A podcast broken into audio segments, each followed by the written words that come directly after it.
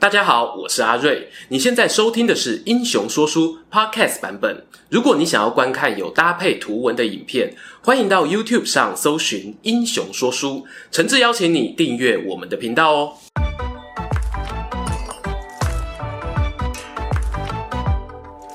Hello，英雄说书的观众朋友，你们好，我是说书人阿瑞，替大家带来精彩的英雄故事。我们频道啊，开台以来呢，讲过非常多以优秀军事能力闻名的将领。今天呢，要跟大家介绍的这个主角啊，厉害了。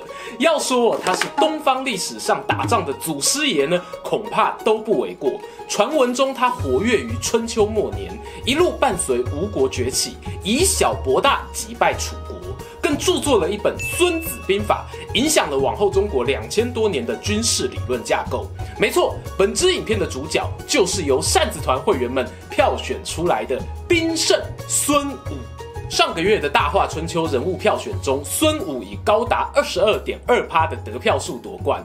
不过第二名哦，吴越争霸也以十六点七趴的些微差距紧追在后。其实哦，认真讲起来啊，这两个主题呢是有一定关联性的。毕竟呢，孙武的主要带兵打仗记录就是发生在吴王阖闾崛起的那段期间。今天的故事呢，大概哦也可以当做是吴越争霸的前传来看。废话不多说，我马上进入春秋时光隧道吧。说春秋，话春秋。今天我们提到的春秋时代，主要呢是指周朝晚年时的封建乱象。周天子呢，过去有透过把土地分封给贵族的方式来巩固王权。这些诸侯国呢，代替天子管理自己的领地，双方哦相安无事。但是随着帝国发展，岁月递嬗，周天子的威望呢也在走下坡啊。有一些比较机灵、有野心的诸侯呢，就会暗地里开始发展自己的势力，甚至哦吞并周边其他小国的领土。这当中呢，较嚣摆的诸侯啊，就是俗称的春秋五霸。常见的说法呢，是指齐宋晋秦楚的五国领袖，也有人呢把宋国、秦国给换掉，由吴国、越国顶替的。这我们呢之前不久啊刚拍过宋襄公的影片，欢迎哦参考一下。当中呢北方的晋国啊和南方的楚国，则被包含在大部分的五霸版本之中。这两个国家呢从公元前六三三年开始，为了要扩张势力，展开了长达将近百年的战争冲突。打架嘛，当然是人越多越热闹啊！我国中就知道哦，拓赌一定比钉孤枝好看啊！荧幕前的好孩子不要学哦。我们的吴越双口组呢，就是在这样的背景之下被卷进了国际舞台。吴越两国呢，都身处东南，约莫是今日浙江地区。吴国稍微偏北，越国呢则在南边，而吴国的隔壁正好就是晋国的对手楚国。晋国就想啊，我何不和吴国联手，一起对抗强楚呢？于是哦，便派出使者前往接洽。当时的吴王一听呢，没有多想啊，就答应了。晋国呢也很够意思啊，陆续派出军事顾问，给予小吴一些作战上的支援，战车驾驶技术啦，武器锻造技术啦等等。用现在的观点来看呢，就是军事销售案哦。总之啊，就是双方各取所需。另一方面呢，楚国啊也不是吃素的，心想晋国你会找帮手，难道我就不会收小弟吗？把心一横啊，就和吴国的邻居越国结盟，联手对抗强敌。就这样，原本的东南一对宝小吴跟小越，因为和不同的国家结盟，摇身一变哦，成为竞争对手。到了公元前五百年左右呢，有一个推动剧情发展的 key man 登场，他从楚国逃亡到吴国。这个人呢，名叫伍员，就是细汉时哦，寡喜我祖叔贵交关的主角伍子胥啊。他为什么要逃呢？因为有，他老爸不幸被卷入一场楚国的政治斗争，遭到楚平王杀害。伍子胥眼看苗头不对哦，下一个被砍的可能就是自己呀、啊，包袱宽宽的就逃了出来。路上呢，经历千辛万苦，还有留下一夜白头的民间传说啊。最后呢，总算是抵达了吴国。此时的伍子胥呢，一心想要为父报仇。他决定哦，就地发展人脉，再利用吴楚两国之间的敌对关系，完成自己的心愿。首先呢，他结交了当时吴国的皇储公子光，两人呐、啊、见面可说是一拍即合啊，因为伍子胥呢希望阿光王子能让他带兵讨伐楚国，而阿光呢则想借重哦足智多谋的子胥，让自己呢能够登上吴国国王的宝座。不得不说呢，这两人啊都是为达目的择手段的枭雄啊。伍子胥他火速拟定了一个暗杀现任吴王的计划，找来一名擅长料理烤鱼的刺客，把匕首藏在鱼肚子中，趁着吴王举办宴会时呢，直接来个 magic，美味佳肴化身杀人武器，措手不及的国王啊，就这样一命呜呼了。公子阿光顺利即位，成为新的吴王，封号阖闾。吴王阖闾呢，没有忘记他给伍子胥的承诺。两人啊，励精图治，让吴国展现出不同以往的新气象。而伍子胥为了加强吴国军队的作战能力，特别找来了本片主角孙武协助训练士兵。要知道哦，《史记》或者《吴越春秋》这两本相对早期的史书中，对于孙武的记载呢，可说是非常稀少。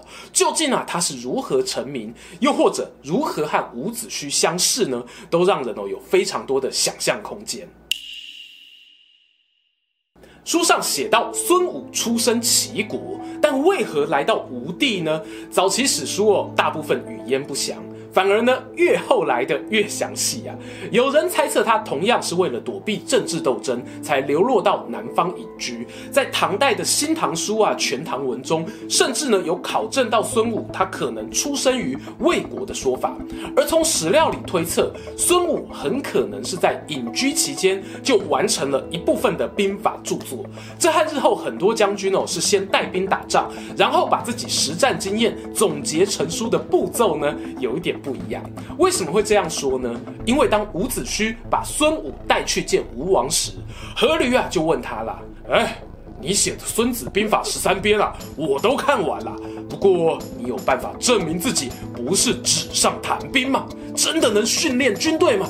孙武哦点点头。阖闾呢继续问啊：“训练男人当兵不稀奇啊，你有办法训练女子吗？”孙武呢又点了点头啊。这对君臣呢，一个很敢问，一个也很敢答，就这样哦，促成了《史记》中段经典桥段。吴王阖闾下令召集自己皇宫中的美女，共一百八十人，交给孙武训练。哇，也太多了吧！看不出我你麻雀虽小，五脏俱全呢。孙武呢，接过兵符，随即任命两位阖闾最宠爱的姬妾担任小队长，要负责啊，手持长戟，带队行动。严肃地问他们啊，你们会分左手和右手吗？两位正妹呢表示简单啦。孙武啊接着说，待会啊我会用击鼓做号令，你听到左转的鼓声就往左手转，听到右转的鼓声就向右，有没有问题啊？报告没有啊。国王的宠妾哦立正敬礼啊，脸上表情呢似笑非笑。孙武接着就站上司令台，传令啊击鼓右转。咚咚咚，鼓声响起，台下一百多名娘子军啊，似乎觉得是一场好玩的游戏。你看看我，我看看你呀，哈哈大笑，没有人认真行动啊。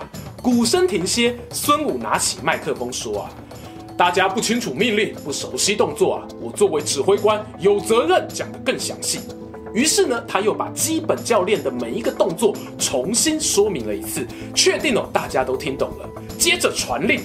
咚咚，呢是左转的鼓声，但是台下依旧是啊哈哈！你看看你呀、啊，左右不分啦，笑闹成一片啊。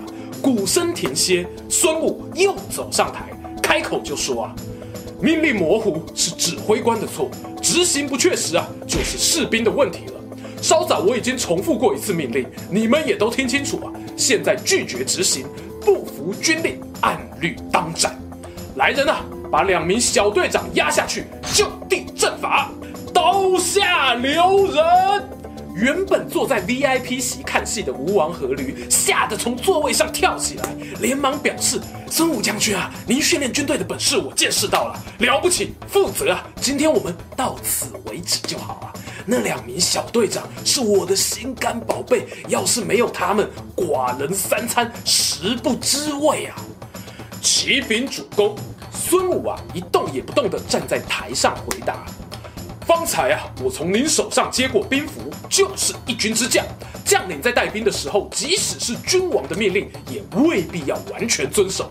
孙武一挥手啊，负责押人的呢是他亲信士兵，立刻火速执行军法。两位美女小队长呢，就此香消玉殒。接下来呀、啊，孙武再次敲响战鼓。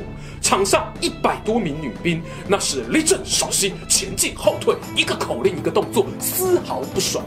他随即呢走到吴王跟前，鞠躬报告：“主公，训练大功告成啊，请您上台检阅，我保证他们赴汤蹈火，在所不辞。”吴王阖闾呢，铁青着脸拂袖而去啊。但一代枭雄不是叫假的。阖闾呢，情绪来得快，去得也快。他知道孙武呢，确实是个将才，眼下正值用人之际，万万不可开罪啊！反而放手让伍子胥孙武处理军务，吴国军队呢，也因此脱胎换骨，强大起来。公元前五一二年，吴军起兵攻楚，小试身手啊，就夺得楚国两座城池。三年后呢，又出兵在豫章这个地方大破楚军。这一连串的胜利呢，让吴王信心大振，一度想要直取楚国核心郢都。不过呢，孙武冷静反对，理由是呢，吴国过去啊从来没有这样积极对外攻击，国内百姓呢负责生产啊已经很劳累，必须再等待良机。终于，公元前五零六年，机会来了。孙武与伍子胥建言，在楚国领地的东北部有两个小国唐、蔡，因为啊和楚国的贵族将军子长有仇，如果能和他们协力进攻，必能取得胜利。吴王呢，等这一刻等了六年啊，哪还有第二句话？亲率大军进攻。唐、蔡两国呢，也如同孙武他们的预测一样，立刻响应出击。三国联军哦，一路势如破竹，把子长呢退三次，甚至萌生了阵前逃亡的怯意，把楚军防线退缩到国举这个地方。然而吴国并没有给对手喘息机会，他们抓准楚军用餐时间奇袭，直接啊把对方打到士气崩盘。将军子长抛下士兵逃去郑国避难，而吴王阖闾呢继续向前进逼，虽然哦还是有遭遇到五次抵抗。但是呢，他五渡五关呐、啊，终于达成梦寐以求的成就。他杀进了楚国王城郢都。吴军入城后啊，发生的事情相当残忍。还记得开头讲到伍子胥的复仇计划吗？当时他的杀父仇人楚平王已经过世，但伍子胥活要见人，死要见尸，下令啊，把楚王的棺木剖开，用鞭子抽打尸体三百下，才肯罢休。另一方面呢，孙武同样在这次作战呢立下大功，但是呢，他接下来的发言朴质玩味。他对伍子胥说啊：“我们用吴国的军队啊打败楚国，赶走了楚昭王，也鞭了楚平王的尸体，这样应该够了吧？”伍子胥回答：“从古到今啊，没有一个人报仇可以做到像我这样。好，我们回家。不知道各位怎么看这两句话？”我是从中哦感受到孙武并非那么赞同吴国的立场，吴国的军队呢在他手中只是干戈，只是一种用来达成任务的武器。那任务又是什么呢？或许哦是帮好朋友伍子胥完成人生最大的愿望吧。司马迁对孙武的内心没有琢磨太多。只留下他对于吴王阖闾霸业有功的评语。吴国能够西破强楚，北威齐晋，显明于诸侯之间。孙武练出来的那一批劲旅，大概立下不小功劳。然而，孙武并没有陪着吴王阖闾走完他的霸业终点。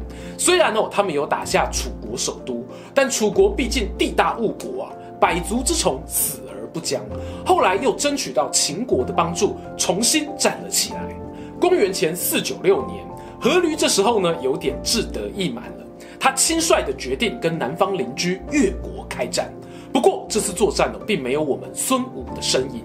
阖闾御驾亲征，却不幸受伤，最后伤重身亡。有些人说呢，孙武在当时大败楚国之后，就选择急流勇退，回去过闲云野鹤的生活。也有人引用《汉书·刑法志》中的一段话，提到孙吴商白这些春秋战国的名将，最后都是立下大功后被清算身亡，认为这里的孙指的是孙武被吴王杀害。但我个人哦是不赞同这说法啦，我还是倾向呢认为这个孙是指孙膑。没错，孙武虽然不知所终，但司马迁留下个有趣的伏笔，说他死后百年呐、有个子孙名叫孙膑，曾协助齐威王击败魏国，建立霸业。这段故事呢，就留待下回分晓了。说完孙武奇人奇事啊，结尾不免要聊聊他的兵法。特别说一下哦，有些学者对于孙武以及孙子兵法的真实性抱持疑虑。譬如呢，钱穆大师啊说过，孙武可能并不存在。而清代呢，也有学者认为，搞不好孙武与伍子胥是同一个人。这些记载呢，在维基有有引注参考，有兴趣的人呢，不妨可以深入看看。我是觉得呢，各方论点哦都言之成立。还记得我直播中常常讲，有时候呢，历史讨论就是这样，你说的对啊，不代表他说的就是错的。论文好看就是好看在逻辑推演啊。话说回《孙子兵法》之前呢，在曹操人生五大惨败的结尾呢，有个彩蛋哦。我说曹操真的对军事情有独钟哦，甚至呢替《孙子兵法》做了注解。过去很多人怀疑《孙子兵法》是不是两汉时期才被编写出来的，但在公元一九七二年的时候啊，山东银雀山出土一批西汉前期的竹简，当中就有包含《晏子》《孙子兵法》等古籍，有助于有推定他们的成书年代在更早的春秋战国。当然啦，这还是无法百分之百肯定作者就是孙武。然而，无论《孙子兵法》的作者到底是谁。它确实呢有跨越时代的意义，很多人会吐槽里面内文很多废话，譬如谋攻篇说，故上兵发谋，其次发交，其次发兵，其下攻城。这我也知道啊，但怎么发谋，怎么发交，怎么攻城，你又没讲。哎，我先说一下哦，其实哦后面有写哦，书上说明呢，在古时候制作攻城器大约要花三个月，堆造土垒攻城呢又要花三个月。但是啊，古时候的攻城战跟现在的攻城战一样吗？科技在走，观念要有。我认为《孙子兵法》好玩的地方啊，就在于他把那种偏向科技面的记载，还有形而上的观念比例分配抓得很好啊，大概是三比七这样，三分实用技术，七分抽象观念。大家知道，技术呢是会退流行的。可是观念呢，却可以撑比较久。至少啊，在量子兵法出现之前，应该有都还能提供人类一些思考启示。大家都说春秋时代思想家能人辈出，像《孙子兵法》这样统整了冷兵器时代战争哲理的作品横空出世啊，恰恰印证了此言非虚。好啦，今天的故事啊，说到这里，结尾呢要做一个重要公告。相信大家都知道，最近台湾疫情警戒升温，我认为呢有必要从自身做起，减少外出通勤与人群接触的机会。在指挥中心降低警戒等级之前呢，接下来拍的影片会改由居家拍摄，所以啊，大家应该会有好一段时间没有办法看到背后啊这个熟悉的背板啦。但别担心，阿瑞我美妙的声音呢，还是会持续在你耳畔冷消微。希望哦，大家都能用温暖坚定的心，一起携手走下去。我们下次空中见。喜欢今天的故事吗？英雄说书需要你的支持，让好故事被更多人听到。动动手指订阅我们频道，打开小铃铛，选择接收全部消息，这对创作者的帮助非常非常大。如果你还想要给我们更多鼓励，也可以扫描加入会员 QR code，用每个月一杯咖啡的钱赞助我们的内容创作。这里是英雄说书，我们下次再见，拜拜。